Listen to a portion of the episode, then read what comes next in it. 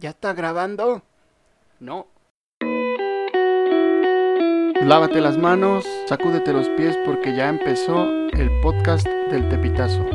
Y por favor, deja la arena en la playa.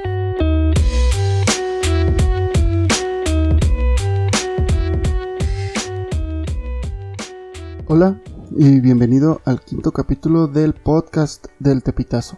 Hoy vamos a hablar de el G20 ya que está el tema de moda ahorita. Bueno, no lo he visto tan de moda en los medios tradicionales, porque seguramente es la línea que se han trazado, ¿no? Porque realmente el G20 es importante y el mediocre presidente que tenemos decidió no ir. No sé la razón, no dice la razón. Tiene asuntos más pendientes que atender en México, según él. Sus asuntos más pendientes son estarse peleando con sus propios diputados, un meeting en Ciudad Neza. ¿Qué más ha hecho? Y lo que tiene ahora para el primero de julio, ¿no? Esos son sus asuntos más pendientes que el G20. Y por eso me decidí a hablar de eso. Para que todos ustedes entiendan un poquito más de qué se trata esa reunión. Por qué es importante, por qué debió de haber ido él y no mandar a Marcelo Ebrard. Que ya le está gustando. O bueno, yo creo que ya se está perfilando para para el siguiente este, mandato, ¿no? Para el siguiente sexenio. No va a estar el abuelo con nosotros, estoy grabando, ahorita son las 2 de la mañana con 3 minutos, ya del sábado 29 de, junio. Y eh, no, lógicamente no invité al abuelo porque, pues ya, yo creo que desde las 8 de la noche está dormido. Por dos razones. Primera, por la hora a la que estoy grabando.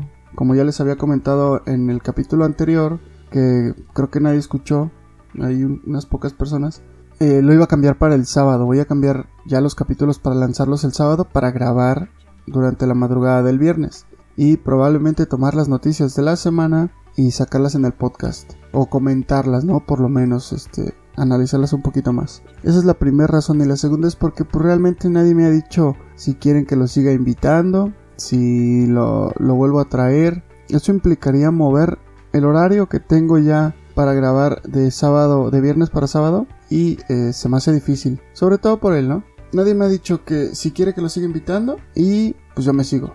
Esas son las razones. Así que vamos a pasar ya directo al tema. ¿Qué es el G20 y por qué sí importa?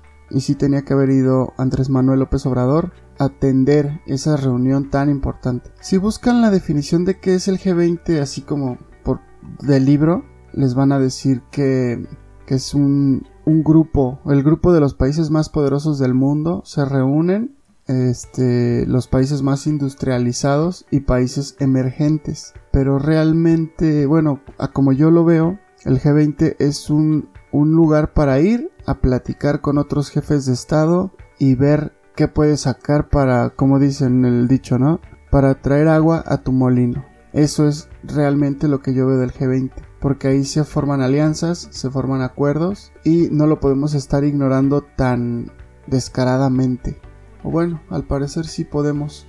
Creo que México ha salido de ese grupo de 20 países, tanto emergentes como ya totalmente industrializados, y la Chairiza está contentísima por eso. Es de verdad ya, ya están llegando a un punto insostenible. Sobre todo también esta semana hubo una noticia en la que le dieron a USA una concesión, le dieron un contrato ahí, 460 millones, una, no recuerdo, pero es una cantidad altísima para los medidores de la luz. Y resulta que USA este, tiene como director general adjunto a Raúl Salinas de Gortari, nada más y nada menos. Si no es el diablo, por ahí anda. Y había gente defendiéndolo no, no como tal a Raúl Salinas, pero defendiendo el hecho de que estés trabajando con un tipo que todos lo sabemos es un mafioso, es un corrupto, y resulta que, bueno, como ahora la cuarta transformación le dio un contrato, pues siempre no, siempre no era tan mafioso, siempre no era tan corrupto. De verdad que su incoherencia llega a grados que, bueno. Seguimos. El G20 es un grupo de países, como ya les había comentado, eh, que manda a sus jefes de Estado a un foro anual. Antes ah, había habido, se llamaba Foro Anual de Ministros de Finanzas, algo así se llamaba, y ahí se juntaban los ministros y presidentes de los bancos centrales de todos los países. Luego vino la crisis global y le cambiaron la cara, digamos, al G20. Después ya, ya, ya las reuniones ya son los jefes de Estado y de gobierno y eh, hasta el día de hoy, ¿no? Se sigue haciendo así. ¿Quiénes componen el G20? Si tú creías que el G20 estaba compuesto por 20 países, pues no es así. En realidad son 19 países más la Unión Europea, que es un otro colectivo de países, y de ahí su nombre de G20, aunque en realidad pues son más países, ¿no?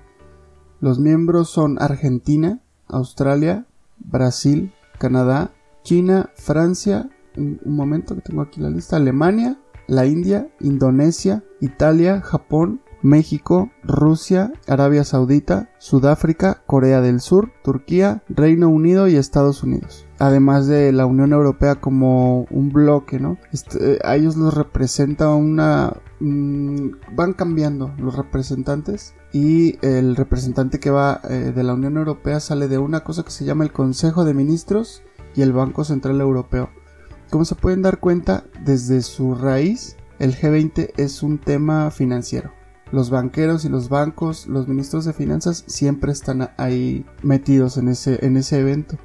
Entonces, que esto les empieza a dar una pista de lo que está pasando con Andrés Manuel López Obrador y qué tipo de evento acaba de, de desdeñar, ¿no? No quiso ir a una reunión importante cuyo tema central obviamente son las finanzas. ¿Por qué se creó el G20? Tengo aquí en mis datos que el G20 nació en 1999 como una respuesta a la crisis financiera de los años 90. La primera vez que se reunieron fue el 15 y 16 de diciembre del 99 en Berlín. Y se conforma porque se tenía la o se habían dado cuenta de que los países emergentes no estaban bien representados en los organismos financieros internacionales. Es, eh, se toma como país emergente, por ejemplo, a China. Y todos sabemos que China ya es una gran potencia. Entonces, como les, dije hace un rato y les voy a volver a repetir, es un tema financiero. China está generando mucho valor y todo el mundo quiere su parte. O, tal vez no, no en ese sentido, ¿no? Pero todo el mundo quiere hacer negocios ahí. Eh, si se están abriendo los mercados, qué mejor. Es como si tú tuvieras una tienda en una tienda de barrio, ¿no? De estas de abarrotes. Y tienes ya un, un grupo de gente cautivo porque son los que viven ahí alrededor. Si alguien te brindara la oportunidad de abrir una sucursal en la colonia de al lado, probablemente lo harías.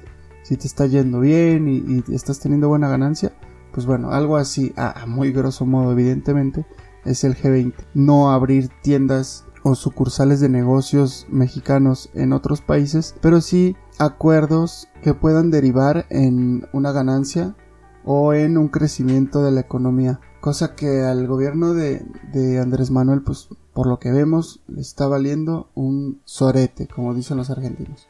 ¿Por qué es importante la cumbre del G20? Ya les comenté, van los jefes de Estado de países ya industrializados, prominentes, y esa gente dice que es crucial para evitar una depresión económica similar a la de los años 30. Ese es el objetivo del G20. Y con ese objetivo se, lanzan propuestas y se rediseña el sistema financiero. Entonces, si algo importante se implementa, por ejemplo, en, nuestro tiempo las criptomonedas, ¿no? Es solo un ejemplo. Si algo sucede con las criptomonedas, hay una regulación o quieren eh, iniciar una regulación o quieren comentar el tema, ahí es el foro. Ahí es el foro para que alguien alce la mano y diga, ¿qué vamos a hacer con las criptomonedas? Sobre todo en el tema de los fraudes, de la volatilidad de las criptomonedas, que es su naturaleza, sí, pero debe de haber alguna forma de proteger a la gente o escudar alguna regulación para picarle impuestos que ya lo hicieron, me parece que el año pasado, para picarle impuestos a la gente de las ganancias que genere con criptomonedas. O sea, ningún gobierno se preocupó por aportar tecnología o, o recursos o nada, realmente nada pero cuando se dieron cuenta de que estaba habiendo ganancia, ya lo regularon. Bueno, el G20 sirve para eso y muchas cosas más. Otro de los objetivos del G20 sería reforzar la regulación internacional de los bancos y otro tipo de instituciones financieras. Eh, esto porque quieren evitar una nueva crisis. O sea, lo, lo que quieren evitar según esto es que no vuelva a haber una crisis. Encontré una cita que ejemplifica muy bien esto que acabo de decir de Federico Steinberg, economista del Real Instituto Elcano de Madrid. Dice, necesitamos un cambio regulatorio y ese cambio requiere legitimidad suficiente para lograr la aceptación de todos los países. El G20 es un foro idóneo porque reúne a las principales economías y puede ser un catalizador de las reformas que vaya a adoptar el FMI o Fondo Monetario Internacional, el Banco Mundial y otras instituciones. Entonces, como se pueden dar cuenta, pues realmente así ha pasado en limpio y en, coloquialmente hablando, pues ahí están los chidos. Ahí están los que deciden y los que mandan. todos los no, no quiere decir que todos los países que no están representados no tengan voz ni voto, pero este grupo de países representa el 85% de la economía mundial. Entonces es una gran mayoría y si estos países deciden ir por un lado o por el otro, el otro 15% pues sí, tendría que, entrarle o regresar a la época de las cavernas, financieramente hablando. Entonces ya repasamos un poco de la historia del G20, por qué se formó, cuál es su objetivo, quiénes lo conforman y a qué se va ahí, ¿no? Este 2019 el G20 es en Japón, se, llevó a cabo en Japón y los temas que se prevé vayan a tratar ahí son delicados y uno creo que uno nos no nos afecta pero nos involucra digámoslo así, directamente. Los temas son el cambio climático la guerra comercial entre China y Estados Unidos eh, las tensiones también de Estados Unidos con Irán la situación con Corea del Norte que parece que no, pero se está grabando. Y la crisis en Venezuela. Ese es el tema que más nos, vuelvo y repito, no nos afecta, pero nos involucra porque el gobierno mexicano, la nueva administración mexicana no se ha pronunciado en contra ni ha desconocido al gobierno de Nicolás Maduro, cosa que prácticamente todos los demás países del G20 ya hicieron. Si no estoy mal, me parece que era Bolivia, también no había desconocido. Hay algunos, pero no son parte del G20 y México sí. Entonces puede que por ahí vaya la cosa, no, no precisamente con este tema, pero sí relacionado a de que Andrés Manuel López Obrador no quiera asistir al G20 porque lo, lo fueran a cuestionar. Y claro, ahí están los, los mandatarios más importantes del mundo. A esos no los va a marear, ni les va a decir me canso ganso, ni les va a gritar. Esos no le van a aplaudir todas las babosadas que dice. Entonces pues como el acomplejado que siempre ha sido, prefiere quedarse escondido en su casa, mandar al otro a que diga, sí, pueden reclamarme todo lo que quieran, pero el que decide está allá en México.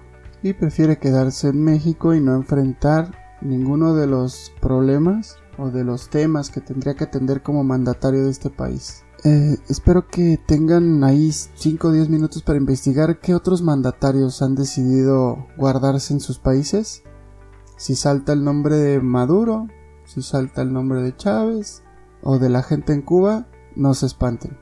No, somos Venezuela todavía. Entonces en esta versión, bueno, se, esperan un, par de puntos. los puntos que ya les mencioné, pero hay algunos, o alguno, que está más fuertemente marcado, o que todo el mundo estamos esperando. ¿Qué va a pasar cuando se reúna Xi Jinping y Donald Trump?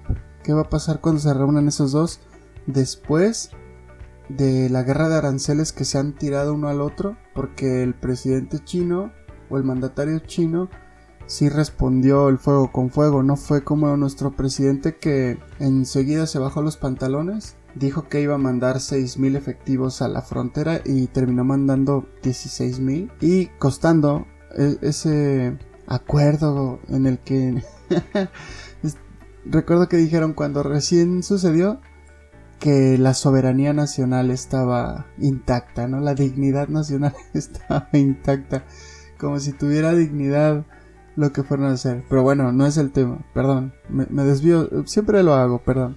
Entonces, todo el mundo está esperando la reunión entre estos dos y a ver qué va a suceder. Se supone que la importancia o, se utilizan mucho las, las palabras cooperación y desarrollo cuando se habla del G20. Se quiere promover esto, ¿no? Que los países cooperen y que los países ya industrializados impulsen, apoyen y ayuden a desarrollar a los países emergentes y a los que estábamos un poquito más abajo de emergente.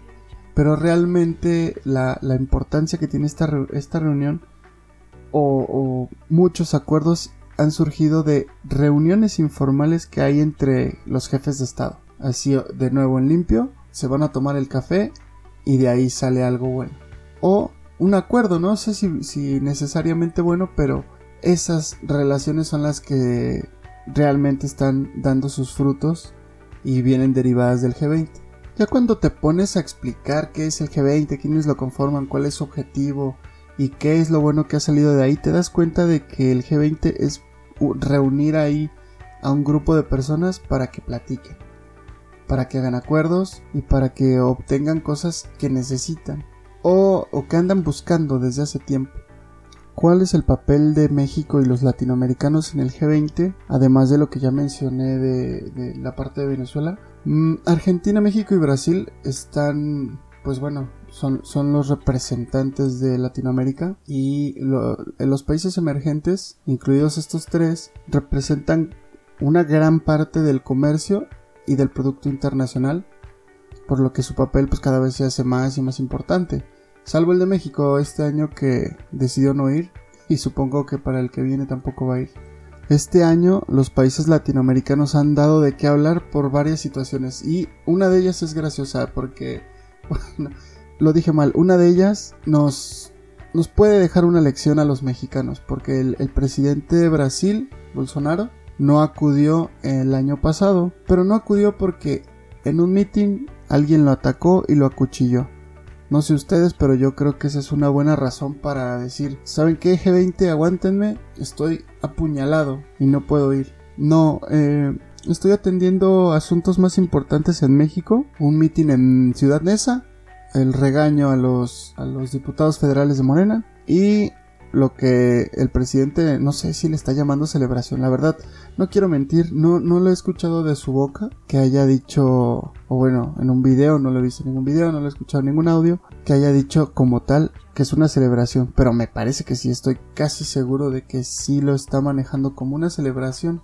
No sé si para el tercer o cuarto año vaya a querer una estatua, que quitemos el asta bandera de, del zócalo y pongamos una estatua. Es buena idea, creo yo, que también el palacio se llame el, palacio de Andrés Manuel, o no sé, no sé ya qué, más, no sé ese señor que, que esté buscando. Y de nuevo me desvié y de nuevo regreso al tema. En, una, en un portal de noticias veo que el presidente mexicano está mencionado en el tema del G20. Y esto porque este sería el segundo año consecutivo que no asiste a esta reunión. la primera casi no se menciona porque coincidió la toma de protesta con, el G20. Entonces, bueno, la, razón era suficiente para decir, no puedo ir, estoy tomando protesta, o como Bolsonaro fui acuchillado. Pero bueno, ¿a quién le importa, no? Que no vaya. Muchos analistas califican esta decisión de López Obrador como una oportunidad perdida para México. Pero ¿A quién le importa? Mientras López Obrador haya decidido algo, aquí nadie pregunta, aquí nadie cuestiona, aquí nadie dice nada, porque todas y cada una de las cosas que digas o que critiques de Obrador, estás mal, eres, te pagan y no sé qué. Luego, el diario Financial Times dijo en un artículo que acudir a la cumbre de Osaka le hubiera permitido a López Obrador impulsar alianzas internacionales en temas que le interesan a él o que supuestamente le interesan a él, por ejemplo, la migración. Y también saben para qué hubiera sido una buena oportunidad para que cumpliera una de sus tantísimas promesas tuiteras de campaña y pusiera a Trump en su lugar. Eso sí me hubiera gustado verlo, me hubiera encantado verlo. De hecho, cambiaría toda mi perspectiva en relación a López Obrador. Ya sé que no le interesa ni a él ni a nadie, pero hubiera estado bien que por lo menos una promesa la cumpliera, ¿no? Así que al final de todo esto si se entendió algo, si lo expliqué bien, si era la información que, bueno, respecto al G20 pues es básicamente es eso, ¿no? Una reunión, acuerdos, problemas, soluciones, alianzas, desarrollo, ese es el, el espíritu de la reunión. Y está la gente más poderosa del planeta ahí reunida. Con esto me refiero está Alemania, está Estados Unidos y está China. Ya de ahí para atrás, bueno, vamos disminuyendo, ¿no? En orden de aparición.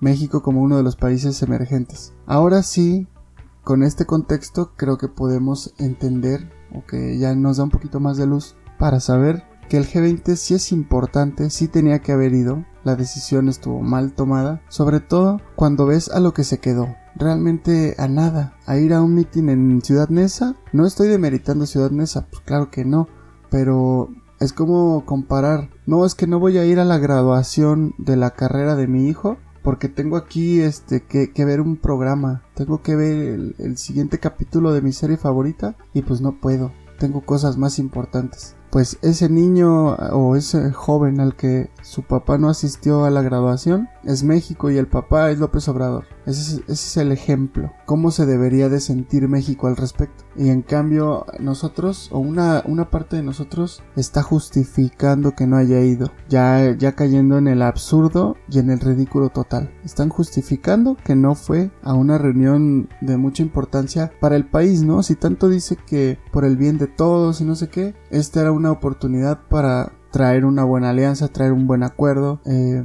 resolver el problema de la migración o, tal vez no resolverlo porque pues sí, estoy pidiendo mucho pero por lo menos platicar, obtener algunos apoyos, obtener eh, eh, algún tipo de ayuda. Y tenía al presidente de Estados Unidos ahí de frente para decirle, mira, nosotros podemos hasta aquí, eh, espero que con eso sea suficiente y si no, pues bueno, vamos a platicar a ver qué sucede. Porque sí, yo, yo no, no estoy en la postura o nunca he tenido la, la mentalidad radical de que AMLO fuera y se le hiciera de pedo a Donald Trump. Porque es absurdo, ¿no? Son jefes de Estado no pueden estarse comportando como niños. Por más que López Obrador se comporte como un niño durante su campaña y, en gran parte de su mandato, no puedes ir y plantártele a... no, no porque sea Trump o no porque sea Estados Unidos, a ninguno. Tiene que existir cierta etiqueta y política para resolver cualquier conflicto que llegaran a tener. Si la cosa es personal, pues no sé, realmente no sé qué trascendería. En todos los casos de problemas personales entre políticos,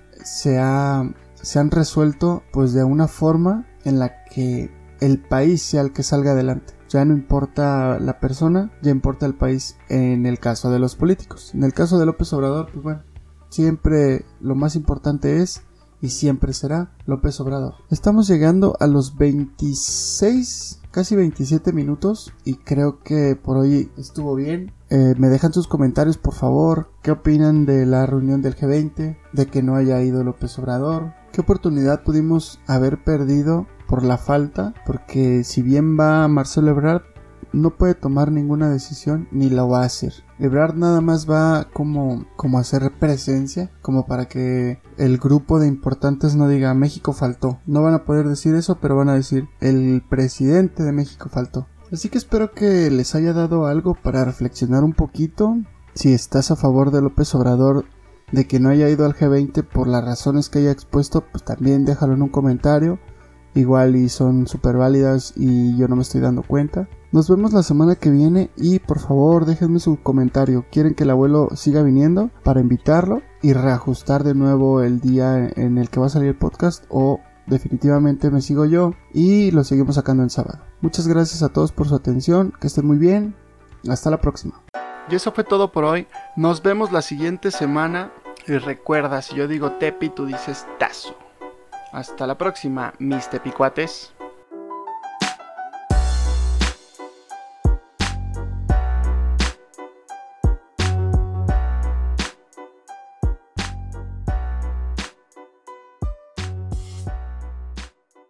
Ya, ya, ya, se me olvidaba. Visítanos en el tepitazo.com y en nuestra página de Facebook. Hasta la otra.